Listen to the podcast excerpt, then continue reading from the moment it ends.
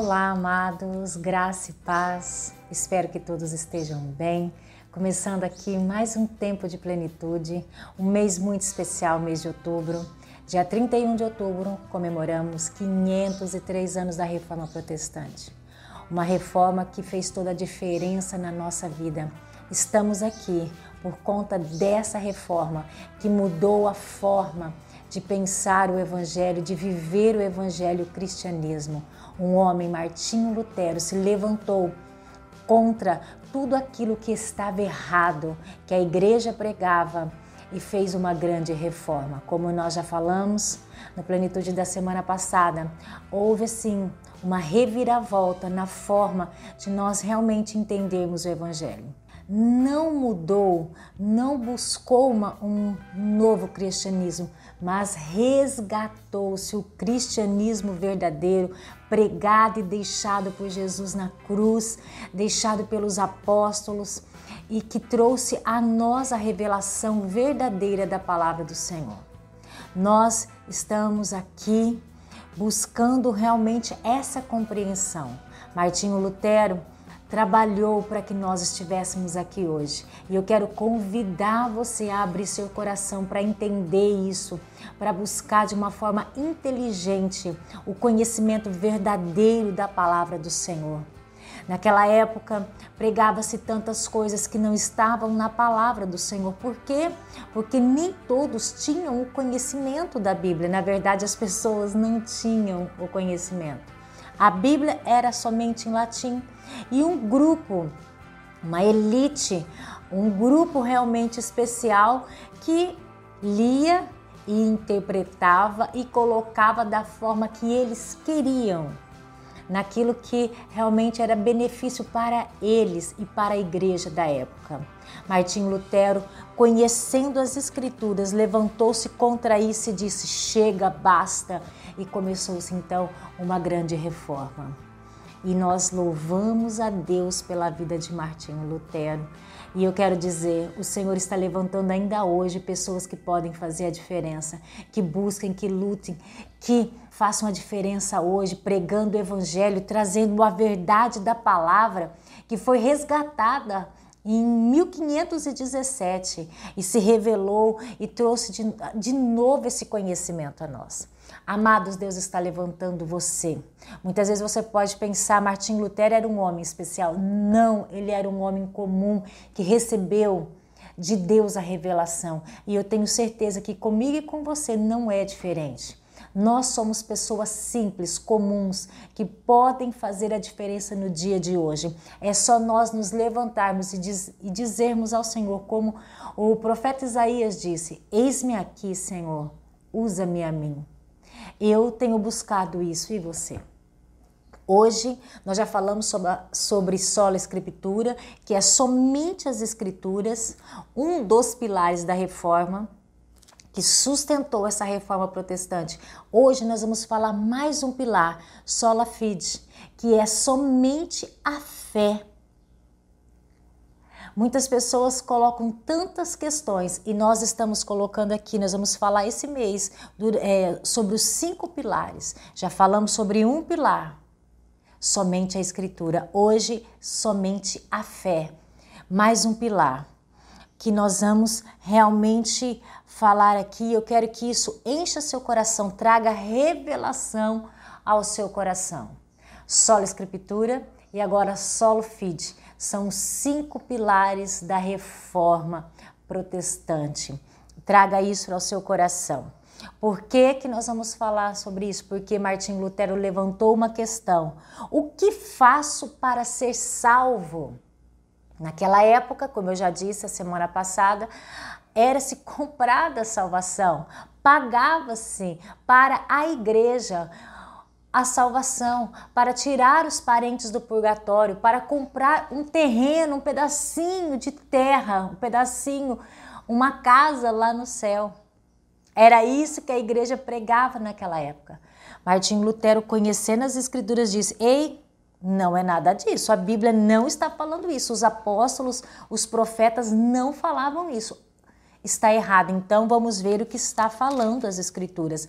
Aí ele traz a nós a revelação. O que o que devo fazer, o que faço para ser salvo. Agora nós vamos falar a salvação somente pela fé. Quero partir, trazer esse conhecimento a partir de três pontos. Para não ficar muito, muito maçante, existem muitas outras coisas, mas três pontos fundamentais para nós falarmos sobre a salvação somente pela fé. É impossível que o homem pecador seja salvo de outra forma a não ser pela fé. Então é isso que nós vamos falar. A salvação não é uma realização do homem, nem mesmo um esforço conjunto de Deus e do homem. Vou repetir para ficar bem claro isso ao seu coração. A salvação não é um esforço, não é uma realização sua, nem minha, não é uma realização do homem, queridos. Nem mesmo um esforço conjunto entre Deus e o homem. Você pode falar, hã? Como assim? Não é esforço, não é mérito nosso, não vai ser através de nós, nada que fazemos vai trazer salvação para você. Mas a salvação, ela vem única e exclusiva através da nossa fé, baseada no Deus na qual nós estamos servindo. O apóstolo Paulo, ele enfatiza isso. Ele diz assim, ó: "O homem é justificado pela fé, independente das obras da lei." Vou repetir, esse texto está em Romanos 3:28. O homem é justificado pela fé, independente das obras. E ainda, pela graça sois salvos mediante a fé. Somos salvos mediante a fé. Isto não vem de vós, é dom de Deus, não de obras, para que ninguém se glorie. Vou repetir esse versículo que está em Efésios, no capítulo 2, versículo 8 e 9. Isso tem que ficar muito claro para nós. Pela graça você é salvo, mediante a sua fé. Isso não vem de vós, é dom de Deus, não de obras. Não adianta fazer coisas para ser salvo, mas vem de Deus. Por quê? Para que ninguém se glorie, porque toda a glória é dada a Deus. Vamos partir para os três pontos então, para nós entendermos um pouco mais sobre esse assunto tão importante que vai fazer toda a diferença. Abra seu coração, deixa Deus ministrar na tua mente. Muitas vezes nós temos um conhecimento e esse conhecimento precisa ser ampliado. É isso que nós estamos fazendo aqui nesse dia, trazendo a revelação da palavra do Senhor o que realmente acontece para que nós possamos ser salvos. Primeiro ponto, somos salvos pela fé, independente das obras. Romanos 3, 28, nós já falamos sobre isso. Concluímos, pois, que o homem é justificado pela fé, sem as obras da lei. Somos salvos não pela obra que realizamos, mas pela obra que Deus realizou. Muitas vezes nós achamos que temos que fazer coisas para sermos salvos. Entenda isso. Não é pela sua obra, não é pela obra que você faz, mas é pela obra que Deus já fez. Qual foi essa obra? Jesus morreu na cruz. Ele deu o filho dele por nós. Mas essa obra não é nossa ela é dada gratuitamente. Você não compra, Deus te dá.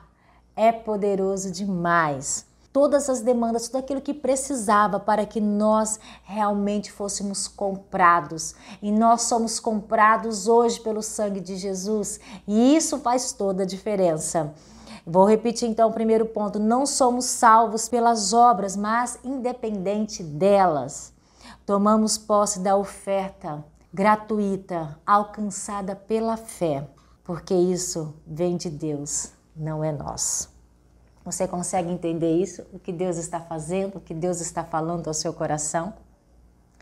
Vamos ensinar isso de forma correta a partir de hoje.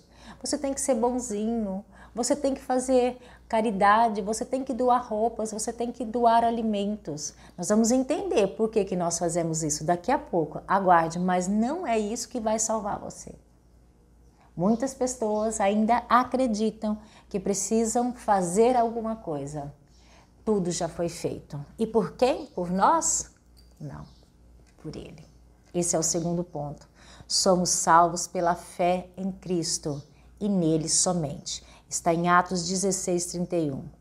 E eles lhe disseram: crê no Senhor Jesus e será salvo, tu e a tua casa.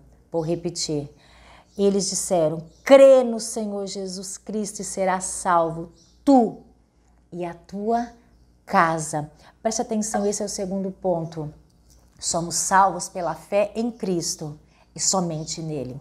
Você e a tua casa vai ser salvo quando nós cremos, nós, você, sua casa, todos nós cremos na salvação em Jesus. Muitos creem que a salvação está na igreja, naquela denominação. Vamos pegar aqui a IADA salva. A IADA é o canal para a salvação, porque ela anuncia aquele que traz a salvação. A igreja A, a igreja B, a igreja C não é a sua salvação. Ah, eu vou para aquela igreja porque lá eu serei salvo. Se você crer em Jesus que aquela igreja prega, você vai ser salvo. Só o simples fato de estar numa igreja, acreditar numa igreja não te salva. O que te salva é crer no Senhor Jesus. Ele, ele, nele está a salvação. Essa fé não pode ser uma fé de sentimentos. Ah, estou sentindo. Não, sabe por quê? Amados, porque assim até mesmo os demônios creem. Em Tiago 2,19 diz isso: até os demônios creem e tremem diante do Senhor. Você entende que não pode ser simplesmente um sentimento, algo que nós achamos? A nossa fé tem que estar pautada no nosso Deus. A nossa fé não pode ser de circunstâncias. Ah, estou precisando de uma cura, estou precisando de uma bênção financeira, estou precisando de algo para minha família, então eu vou crer em Deus. Eu vou colocar a minha fé nele nesse momento. E quando é recebido essa bênção, esse milagre, deixa-se o Senhor Jesus. Não é esse tipo de fé que vai salvar você. A fé é uma fé genuína e verdadeira, quando tudo vai bem, quando tudo não vai bem. Porque existem momentos de vales na nossa vida e nos vales nós ainda permanecemos com Ele. Quando nós estamos tudo bem, as coisas vão bem, nós ainda cremos nele. Quando nós alcançamos a bênção, nós cremos nele e quando nós não alcançamos, porque isso também acontece, nós ainda cremos nele e confiamos que Ele veio que ele morreu, que ele ressuscitou e que ele é, foi e sempre será o Jesus, aquele na qual nós confiamos. Essa é uma fé genuína, não é uma fé de circunstância, de tempos, mas é uma fé permanente. A fé salvadora é uma confiança exclusiva na pessoa de Jesus na pessoa de Jesus, não no pastor tal, no fulano de tal. Por mais que essas pessoas nos levem a Jesus, é Ele, é Jesus quem nos salva.